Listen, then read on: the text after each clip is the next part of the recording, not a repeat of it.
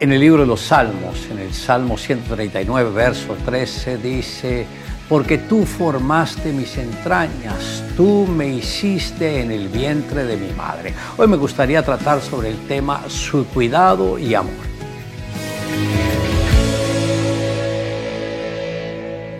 Dios al pensar en el hombre visualizó un ser que pudiera reproducir su carácter y su voluntad. Dios reprodujo en nosotros su propia gloria.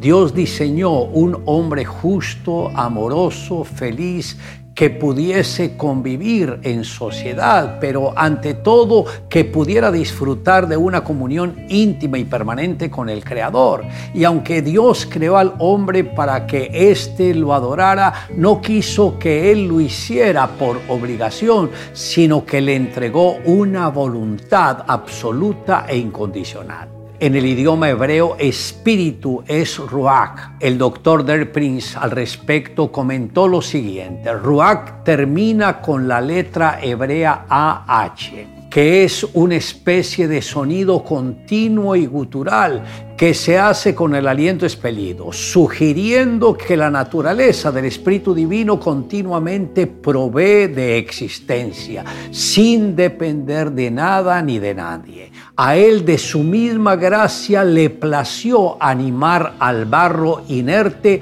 a través de un fuerte soplo el débil barro se transformó en imagen y semejanza de Dios, convirtiéndose en un ser vivo, inteligente y emotivo. Tanto que en el idioma griego como en el hebreo la raíz de la palabra alma es neuma, que significa viento o aliento.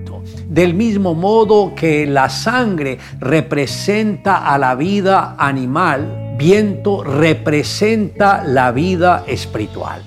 David estaba asombrado al ver cómo Dios cuidaba de él, al ver las tantas bendiciones que Dios puso a su alrededor. Aunque trataba de enumerar las maravillas que había logrado descubrir, le fue imposible. Desafortunadamente, muchas personas son como las hormigas que marchan solo en círculos y aunque tengan la más abundante provisión cerca de ellas, mueren de hambre porque no saben apreciar lo que está alrededor de ellas. Jesús dijo, mirad las aves del cielo que no siembran, ni ciegan, ni recogen en graneros, y vuestro Padre Celestial las alimenta. ¿No valéis vosotros mucho más que ellas? Esto está en Mateo capítulo 6, verso 26. El mismo Señor invita a las personas que hagan una sencilla reflexión, tomando como ejemplo las aves que sin ningún esfuerzo tienen la provisión abundante. Y el único que puede dar cuidado y provisión es Dios. Para Él su vida es muy importante. El juicio estaba llegando a su fin, toda la evidencia pesaba en contra del acusado. La sentencia de muerte sin duda caería sobre él. Seguramente lo condenarían a la cámara de gas por homicidio. El fiscal, a fin de reafirmar su tesis, tuvo la ocurrencia de citar la Biblia. Dios dice que el que derrama sangre de hombre, por el hombre su sangre será derramada.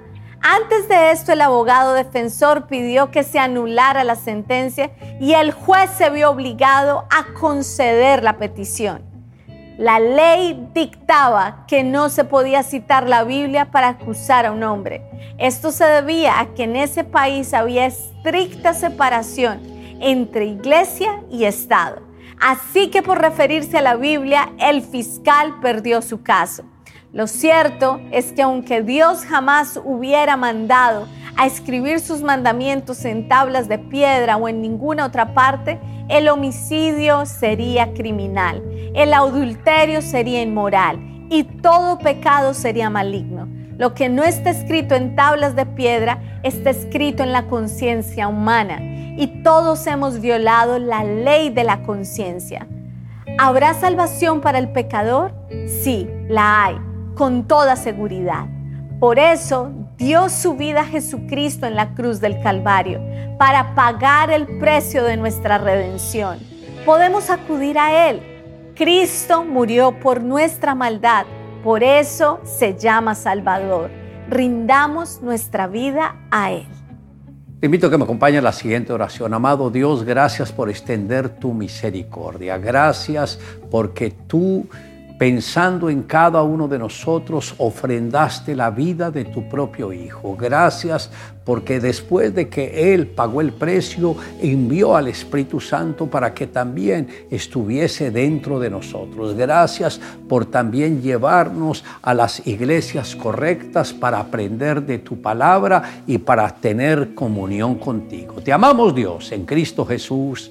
Amén. Declare juntamente conmigo, porque tú formaste mis entrañas, tú me hiciste en el vientre de mi madre.